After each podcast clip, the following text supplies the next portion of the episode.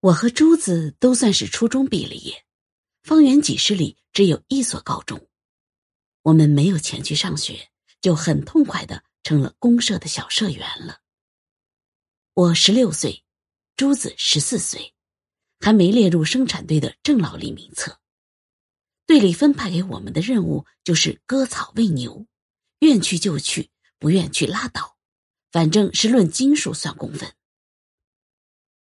我和珠子已经能将大磨推得团团转了，推磨的任务就转移到我俩肩上。娘和四大娘很高兴。从十五岁那年开始，我开始长个儿了，一个冬春窜出来一头，嘴上也长出了一层黑乎乎的绒毛。珠子也长高了，但比我矮一点。记得那是阴历六月的一天，天上落着缠缠绵绵的雨。娘吩咐我去问问你四大娘，看她推磨不推。我戴上斗笠，懒懒的走到四大娘家。父亲坐在四大娘的炕沿上抽烟，四大娘坐在炕头上，就着窗口的光亮，蹭蹭的拿鞋底子。四大娘，俺娘问你推磨吗？我问，四大娘抬起头，明亮的眼睛闪了闪，说：“推吧。”接着他就喊：“珠子，盛上十斤玉米，跟你哥哥推磨去。”珠子在他屋里很脆的应了一声。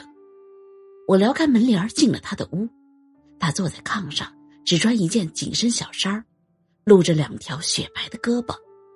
刚发育的乳房像花骨朵一样很美的向前挺着，我忽然吃了一惊，少年时代就在这一瞬间变成了历史，我的一只脚跨进了青春的大门，我惊慌的退出来，脸上发着烧，跑到院子里高声喊：“珠子，我在磨坊里等着你，快点啊，别磨磨蹭蹭。”雨点敲打着斗笠，啪啪的响。我心里忽然烦恼起来，不知是生了谁的气。珠子来了，他很麻利的收拾好磨，把粮食倒进磨眼里，插好了扫帚苗。我们抱起木棍，转起了圈圈。磨坊里发出潮湿发霉的味儿，磨堂里散出粉碎玉米的香味儿。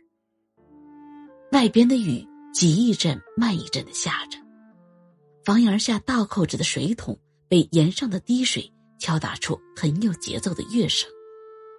檐下的燕窝里新添了儿女，小燕子梦一般的周啾着。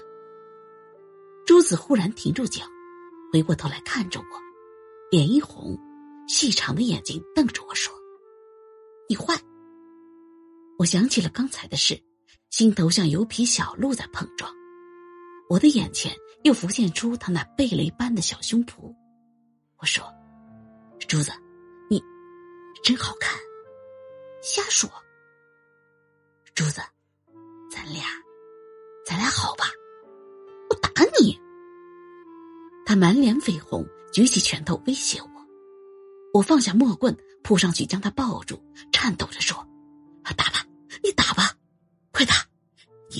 珠儿，小坏猪儿！他急促的喘息着，双手抚摸着我的脖子。我们紧紧拥抱着，忘记了世界上的一切。我家的厢房是三间，里边两间安着墨，外边一间实际上起着大门楼的作用。父亲推开大门走进来，一眼就看到了我和珠子搂抱在一起。畜生！他怒骂一声，我和珠子急忙分开，垂着头，打着哆嗦站在磨道里。磨道被脚底踩凹了，像一条环形的小沟。父亲揪住我的头发，狠狠的抽了我两个嘴巴。我的脑瓜子嗡嗡响，鼻子里的血滴滴答答的流下来。珠子扑上来护住我，怒冲冲的盯着父亲：“你凭什么打他？”你这个老黑心，信你俩好就不信俺俩好。父亲愤怒的胳膊沉重的耷了下去，脸上的愤怒表情一下子就不见了。